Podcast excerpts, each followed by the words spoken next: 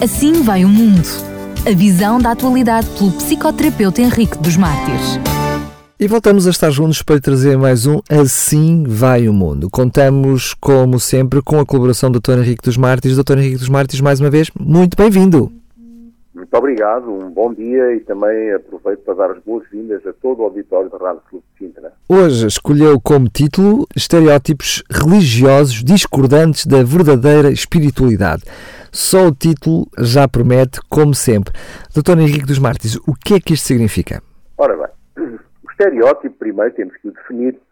Eh, o estereótipo podemos uh, definir como uma crença e esta crença ela apresenta-se a nós, ao mundo, ao, ao, às pessoas, como um facto, como se fosse um facto conhecido e vivido. Portanto, caracterizam hábitos de pensar e preconceitos de todo o tipo. O, estereótipo diz coisas simples e não complexas, ou seja, não são coisas muito trabalhadas, são coisas que vêm à mente, eu convenço-me que essas coisas estão, estão, são verdade, são a minha verdade, então eu apresento-as às pessoas como sendo um dado adquirido, embora seja uh, um dado adquirido em segunda mão e não pela minha experiência direta. Uh, e por isso ela não muda, ela fixa-se, ela é rígida e não muda uh, ou muda pouco conforme durante o tempo. Ora bem, essa palavra estereótipo deriva da mesma palavra tipografia, etimologicamente. Trata-se, portanto, do uso de caracteres de impressão fixas, e aqui a natureza do estereótipo é esta fixidez, esta rigidez da, da, do, do, pensamento e da ideia que eu assumo como verdadeira, como a minha verdade. Eh, portanto, eh, isto pouco a pouco vai tomando um sentido metafórico e hoje ela é utilizada na linguagem comum para identificar pensamentos facciosos, pensamentos de intolerância e até alguns pensamentos de hostilidade. E de onde vêm toda, todas essas imagens negativas, todos esses preconceitos e, como lhe chamou, estereótipos? Ah, ora bem, os estereótipos levam forçosamente à discriminação. Isso é uma ideia que nós temos que partir do pressuposto. Ou seja, uh, a discriminação que muitas vezes pode ser mesmo violenta e porque segrega. Qualquer tipo de segregação uh, pressupõe-se ser uma, uma, ser uma violência.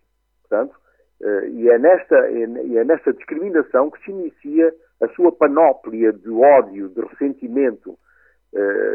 Porquê? Porque a ausência de uma noção clara e inequívoca da alteridade. O grande problema está na falta de consciência da alteridade. Ou seja, que o outro existe e é forçosamente diferente de mim. O diferente é o outro. O reconhecimento da diferença, portanto, é a consciência da alteridade, diz o antropólogo Carlos Rodrigues Brandão. Ele continua dizendo: a descoberta do sentimento que se arma dos símbolos da cultura para dizer que nem tudo é o que eu sou e nem todos são como eu sou. Portanto, homem e mulher, branco e negro, senhor e servo, civilizado e índio, o outro é sempre diferente de mim e por isso atrai e atemoriza. Ora bem, o que é que o outro sugere? O outro sugere ser decifrado.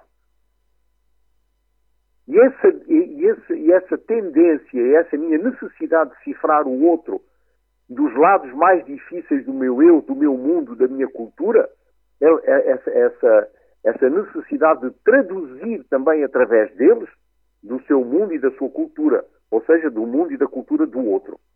Através do que há de meu neles quando então o outro reflete a minha própria imagem, espelhada. E às vezes é ali, nessa imagem espelhada, onde eu melhor me vejo. Através do que ele afirma e torna claro em mim, na diferença que há, portanto, entre mim, ele e eu. A noção da autoridade é esta.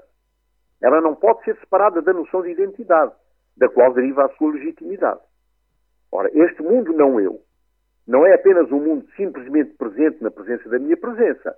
É, como diz Heidegger, uma ferramenta da minha possibilidade de ser, do meu projeto de ecoexistência. E, nesse sentido, está, eh, consequentemente, interligada comigo mesmo.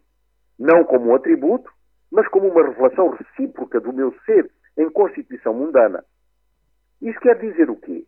Quer dizer que essa identidade não é meramente uma oposição da natureza ela se baseia num relacionamento, numa conduta de interação e de interreação. O estereótipo discrimina, separa, isola.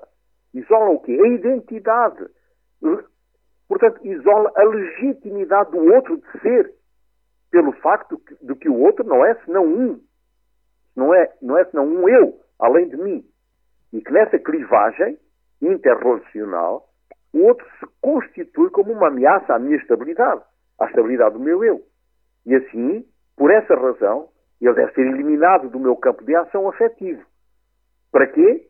Para que o meu eu possa encontrar a estabilidade necessária ao sentimento de segurança interna.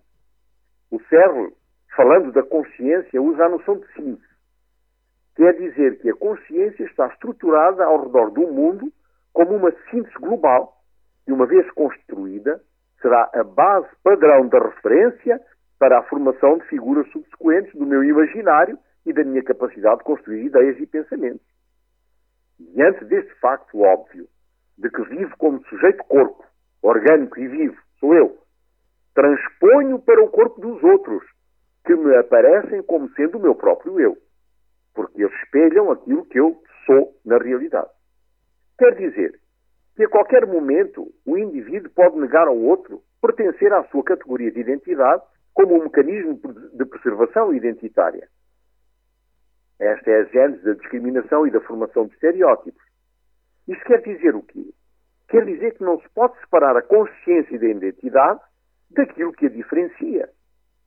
Se a diferenciação pode parecer simples quando se trata de distinguir de um animal ou de uma planta, é muito mais complicado e complexo quando diz respeito ao outro, ao outro eu, que é diferente de mim, mas também semelhante a mim.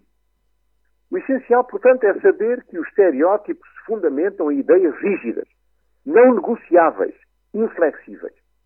É, portanto, uma ideologia nociva e negativa pela impossibilidade de abrir um espaço onde a alteridade possa ter um sentido relacional e, por essa via, um sentido de vida.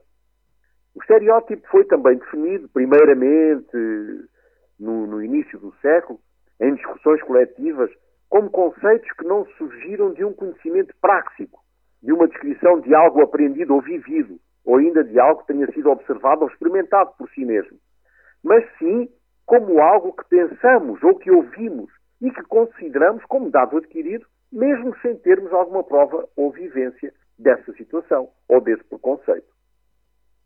Isso quer dizer que nós não podemos uh, uh, evitar que qualquer coisa surja no pensamento e que, tenha, e que tenhamos observado e que só pelo facto de nós termos observado não forneça forçosamente nenhum conhecimento imediato desse facto, porque também podem ser observados a partir dos nossos próprios estereótipos e dos nossos preconceitos. Para observarmos, portanto, corretamente e sermos capazes de uma exata avaliação, é necessário, em primeiro lugar, nos livrarmos dos nossos preconceitos, dos nossos estereótipos, das nossas certezas incertas. Existem estereótipos que consistem em afirmar todos os judeus são, não sei o quê, ou todos os ateus são, ou só os cristãos se salvam, ou ainda só os adventistas do sétimo dia têm acesso à salvação. Desse modo, podemos afirmar que toda a generalização resulta de um estereótipo. Portanto, o estereótipo comum entre os cristãos é o sentimento de santidade, quando já conseguiram atingir objetivos religiosos e outros ainda não conseguiram. Então sinto melhor do que os outros. Sou melhor do que eles, porque eu já sou santo e os outros não são santos. Os outros ainda não conseguiram atingir os meus objetivos religiosos, dogmáticos, doutrinários. E então, a grande questão é que eu, ao colocar essa equação na minha mente, ao colocar essa equação no meu pensamento, eu fico numa, numa posição de superioridade em relação ao outro. Há até pessoas que o seu, o seu sentimento de santidade é de tal maneira grande que até ficam admirados ainda não terem sido, ainda não terem sido trasladados. Exemplo mais usual é quando alguém, por, por exemplo, é vegetariano e olha para os que ainda não o são como um sentimento de superioridade, com um sentimento de desprezo. Ser vegetariano é, é, é, é realmente uma excelente opção. Evita correr riscos ligados às doenças dos animais, isso é, isso é lógico. E, inclusivamente, é benéfico até para, para, para como, como, como forma de prevenir muitas doenças. Portanto, O problema não se situa aí. O problema situa-se no facto de eu me sentir superior ao outro por essa razão. O apóstolo Paulo afirma em Filipenses 2.3 Nada façam por ambição egoísta ou por vaidade, mas com humildade, considerando os outros superiores a si mesmos. E essa dificuldade, ela, ela, ela encontra-se no ser humano, porquê? Porque existem dois irmãos gêmeos que nascem conosco, o egoísmo e a vaidade. A Escritura diz: ninguém tenha de si mesmo um conceito mais elevado do que deve ter, mas ao contrário, tenha um conceito equilibrado, de acordo com a medida da fé que Deus lhe vai concedendo. Os que se sentem superiores aos outros baseiam-se nas fantasias mais entrincheiradas do inconsciente coletivo, alimentadas por uma mistura de discurso religioso, retórica conspiratória e preconceitos raciais, por vezes. A primeira característica a primeira característica, portanto, do preconceituoso, religioso, assenta sobre este fenómeno da discriminação. Um exemplo desse ambiente encontra-se na criança que se sente, desde muito pequena, tratada de uma maneira diferente do irmão e do resto da família, só pelo facto de ter alguma diferença física, psicológica ou de, de outra, outra, de outra índole. Essa criança vai desenvolver-se com o estigma da discriminação. No fundo, podemos definir essa discriminação como uma rejeição da pessoa por ser diferente. Por ser diferente de nós. Ou, ou simplesmente porque pensa de uma forma diferente. Ou porque se comporta de uma forma diferente daquela que eu acho que ele devia ser se comportar. Podemos então afirmar, enfim, as palavras que, que, que há pouco partilhou connosco, que uh, discriminar alguém, seja qual for a razão, uh, ou com com, ou o motivo uh, tem a ver com o facto de, de alguma forma, se sentir superior aos outros, ou seja, eu sou, sou superior, sinto-me superior e inconscientemente critico ou discrimino alguém que, que não faça aquilo que eu faço? Sem dúvida. Mas o que é bom, talvez, nós percebermos é que quando alguém se sente superior aos outros, muitas vezes esconde uma profunda sensação de insegurança o famoso complexo de superioridade não é, na verdade, senão um complexo de inferioridade que se procura encobrir. Quando me sinto superior aos outros, eu já estou a matá-los dentro de mim. Estou a desconsiderá-los e a desqualificá-los, muito antes de os discriminar de uma forma social e ativa. Esse, esse, esse aspecto da discriminação, sobretudo quando estamos a falar no contexto religioso, no contexto de dentro da igreja, não estará ligado muitas vezes a um sentimento de orgulho uh, megalómano, megalómano de que uh, propriamente uh, aquilo que nós estamos a chamar de preconceito? O que podemos afirmar é que a tese do orgulho é uma comparação favorável e explícita do tipo de relacionamento que mantemos entre nós mesmos e os outros. Isso leva os outros a acreditar que temos uma atitude depreciativa em relação a eles, porque induzimos o pensamento que nos sentimos superiores a eles. Isso é muito, o que acontece muitas vezes. Nem sempre. Quando realmente uma pessoa se sente superior ao outro, o outro sente-se desprezado, sente-se humilhado, sente-se discriminado. Mas há muitos casos destes em que a pessoa não está a discriminar, simplesmente eh, o seu próprio, a sua própria maneira de ser pode levar os outros a acreditar. Por exemplo, quando o otimismo compreende esse viés comparativo, pode gerar nos outros a mesma reação que a arrogância explícita. Esta reflexão não impede uma outra realidade, também muito importante, e até muito mais destrutiva e invasiva, o do narcisismo patológico.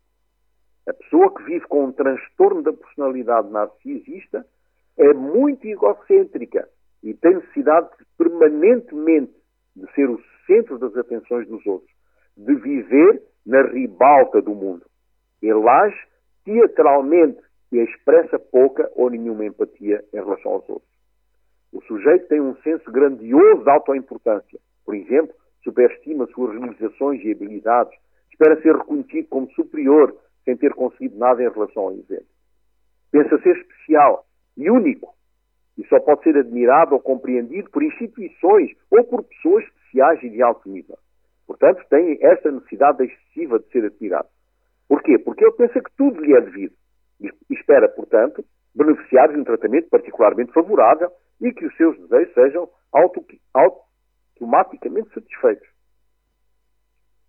Mas eu estava-lhe a perguntar no que respeita ao, à igreja, ao interior da igreja, ah, ao, no, no, na parte da igreja. Muito bem. Ora bem, dentro da igreja, este tipo de comportamento está cada vez mais patente e permite, por essa razão, a formação de grupos que se antagonizam, que provocam conflitos internos caracterizados por acusações, críticas destrutivas, dissensões, inimizades e até processos em tribunal e coisas desse género. Na igreja devia ser um lugar de coesão, um lugar de unidade, de unificação.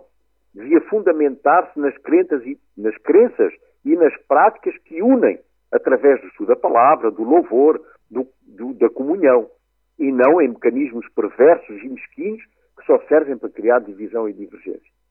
O que se vem notando de uma forma alarmante é o facto escrito por Jesus em Mateus 24, onde se lê que nos últimos tempos da história deste mundo, portanto nesta época em que nós vivemos, por causa da iniquidade, por causa da frieza do coração, o, o amor de muitos esfriaria. A escritora americana Ellen White diz o seguinte: O Senhor virá em breve. Em toda a igreja deve haver um processo tendente a aprimorar e joeirar, pois entre nós há homens perversos, que não amam a verdade nem honram a Deus. E num outro texto ela ainda acrescenta: Mesmo em nossos dias, tem havido e continuará a haver famílias inteiras que uma vez se regozijaram na verdade e que perderão a fé devido às calúnias e falsidades que lhe foram apresentadas com relação àqueles a quem amavam e com os quais tiveram agradável conselho. Abriram o coração à semeadura do joio. O joio brotou entre o trigo. Eles o fortaleceram. A seara do trigo tornou-se cada vez menor e a preciosa verdade para eles perdeu o seu poder. Portanto, eh, estamos a perceber que mesmo dentro da Igreja, há muitos anos já, se previa que situações dessas se, uh, haveriam de acontecer. Portanto, uh, estes estereótipos levam à discriminação e, e, levam à discriminação pouco a pouco, passo a passo, de uma forma muito, muitas vezes, muito obscura. Ter uma opinião e um sentimento individual ou coletivo, na maior parte dos casos negativos e destrutivos em relação a indivíduos ou comunidades que se constroem no seio da família durante o período da sociabilização das crianças sendo, sendo seres altamente influenciáveis. As crianças absorvem com relativa facilidade as mensagens dos pais e, das, e dos familiares próximos, que tendem a discriminar de uma forma revelada ou de uma forma velada certas características de pessoas que vivem em comum, mesmo dentro do próprio lar. Quer se tratem de características físicas, qualidades morais, falhas comportamentais, discurso social discriminatório, somos invadidos por esses julgamentos ou ideias recebidas que moldam a maneira como nós depois vemos o grupo ou a comunidade e percebemos os outros.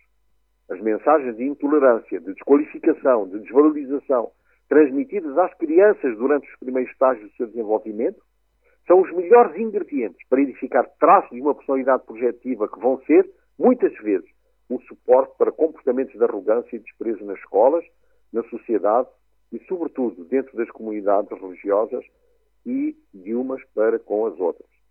Baseadas em representações simplificadoras generalizadas para todos os membros de um determinado grupo, os estereótipos funcionam como retratos de caricatura, às vezes sujeitos a gerar segregação e marginalização contra os grupos minoritários e até dentro da Igreja, como eu dizia.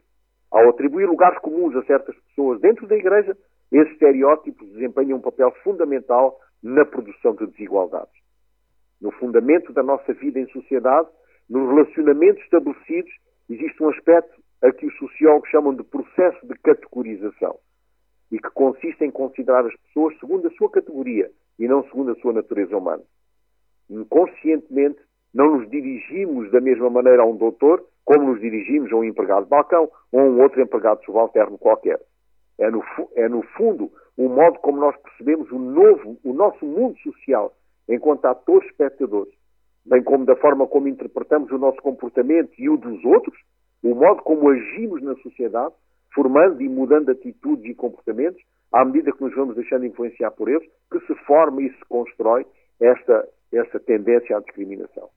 Isto abre espaço fácil à generalização, que promove a inflexibilidade, a rigidez do pensamento e certas particularidades, que definem só por si o bilhete de identidade do estereótipo. Por exemplo, Os estereótipos solidificados são aquelas pessoas intransigentes, implacáveis, sem espaço negocial. Os estereótipos enganados são aqueles que veem o mundo de uma forma deformada, parcial e projetiva. Os estereótipos redutores são aquelas pessoas que simplificam a vida atribuindo etiquetas aos outros. Espelham os seus próprios defeitos, as suas próprias deficiências, mas eles atribuem aos outros. Os, eh, por exemplo, os estereótipos económicos, ou seja, que abrem a porta à economia da reflexão. Não, não têm espaço nem energia para refletir, então abrem a boca para dizer só disparados. Os estereótipos globalizantes. Todos estão no mesmo saco, sem ter em conta as particularidades de cada um. São os clichês, os a priori, os ecrãs simplificados, as caricaturas, as representações de uma falsa realidade, que traduzem, não, que traduzem senão uma índole perversa, mal adaptada e desordenada. Por muito intenso que pareça ser um relacionamento, se não for pautado pelos vínculos estruturantes do amor, será, na, maior, na, maior, na maioria dos casos, endossado pela autolatria, pelo narcisismo, pelo preconceito e pela discriminação. Vaidade e autossuficiência são obstáculos ao progresso, à autorrealização e impedem qualquer avanço na vida. Doutor Henrique dos Mártires, faz a Bíblia referência a este tipo de situações, mas projetada para o mundo atual? Exatamente. A Bíblia fala no mundo atual chamando-lhe da era de Laodiceia. E nós já vimos isso em alguns programas eh, anteriores, não é? O que a Bíblia diz é que Laodiceia está doente. Ou seja, as pessoas que vivem nesta fase da história do mundo, essas pessoas que estão convencidas pelo Evangelho, mas que a cruz de Cristo ainda não penetrou no coração. Esta é a grande doença de Laodiceia. Ainda possuem a mesma doença dos ímpios. Têm aparência de piedade, mas negam a sua eficácia. Os seus corações são endurecidos, egoístas, avarentos, presunçosos, ressentidos, rancorosos, ciumentos, invejosos, cobiçosos e vingativos. A discriminação é consequência deste estado psicossocial do povo de Deus desde esta era laodiciana. Professam fé, mas sentem o mesmo desespero, a mesma angústia e a mesma dor de uma alma não regenerada. Osvair Munhoz diz no seu livro A Cura de Laodiceia que o que caracteriza esta era da história final do mundo são pessoas com cabeça de crente, mas com coração de ímpio. A Igreja do Cordeiro, diz ele, transbordará do amor e da graça de Jesus. O Senhor não concluirá a sua obra com denúncias de, aposta, de apostasias e traições, mas sim por revelar o seu povo, por revelar ao seu povo o seu divino caráter. Podemos concluir afirmando que o estereótipo religioso é um processo de generalização abusiva e rígida da realidade, dentro da, da própria Igreja. O ponto de partida é um desconhecimento total da complexidade, das subtilidades e das nuances da realidade. Essa dificuldade de nos descentrarmos da ilusão e reconhecermos a realidade produz a discriminação. E esta discriminação traduz por um tratamento diferente a indivíduos segundo a sua categoria. Mesmo dentro de uma mesma comunidade religiosa, podemos encontrar preconceitos raciais, preconceitos culturais, sociais e até religiosos. Os preconceituosos deixam-se facilmente influenciar por doutrinas e dogmas que assumem como verdadeiras e inspiradas, sendo muitas vezes causa de conflitos e desentendimentos. Termino com uma frase de reflexão. De facto, o ser humano não pode compreender tudo, não pode saber tudo, não pode ver tudo. A realidade sempre parece mais rica do que qualquer coisa que se possa dizer a respeito dela transborda todas as representações que se fazem dela, todos os pontos de vista que se podem adotar sobre ela. Estamos imersos na realidade e ainda não temos o domínio absoluto dela, por isso a tememos tanto. Nós não somos espectadores imparciais, negligenciando a realidade e abraçando-a completamente. Nós a vemos de um ponto de vista e de um, ponto, de um ângulo particular. Quando dez pessoas se sentam ao redor de uma mesa para o jantar, parece absurdo sustentar que elas não veem a mesma toalha da mesa, os mesmos talheres e os mesmos copos. No entanto, o que aparece imediatamente para uma pessoa não é percebido pela outra da mesma maneira. Cada um vê os objetos de um ângulo ligeiramente diferente e, portanto, os vê nas várias formas que se apresentam. Fechamos assim o programa 2 e para o programa da próxima semana eu dei o título Atingir a Felicidade, Utopia ou Realidade. Nós já falámos aqui há uns tempos sobre a felicidade, mas nunca é, mais, nunca é demais repetir o conceito de, uma outro, de um outro ponto de vista, de uma outra realidade. É isso mesmo, até porque como não quer ser spoiler, não, não, não, não, não falaremos já sobre isso, deixamos então realmente para o próximo programa. Um grande abraço, Dr. Henrique dos Mártires, é sempre um prazer estar na sua companhia e partilhar consigo estas reflexões. Um grande abraço e até ao próximo programa. Até ao próximo programa, uma boa tarde para todo o auditório da Rádio Assim vai o mundo. A visão da atualidade pelo psicoterapeuta Henrique dos Mártires.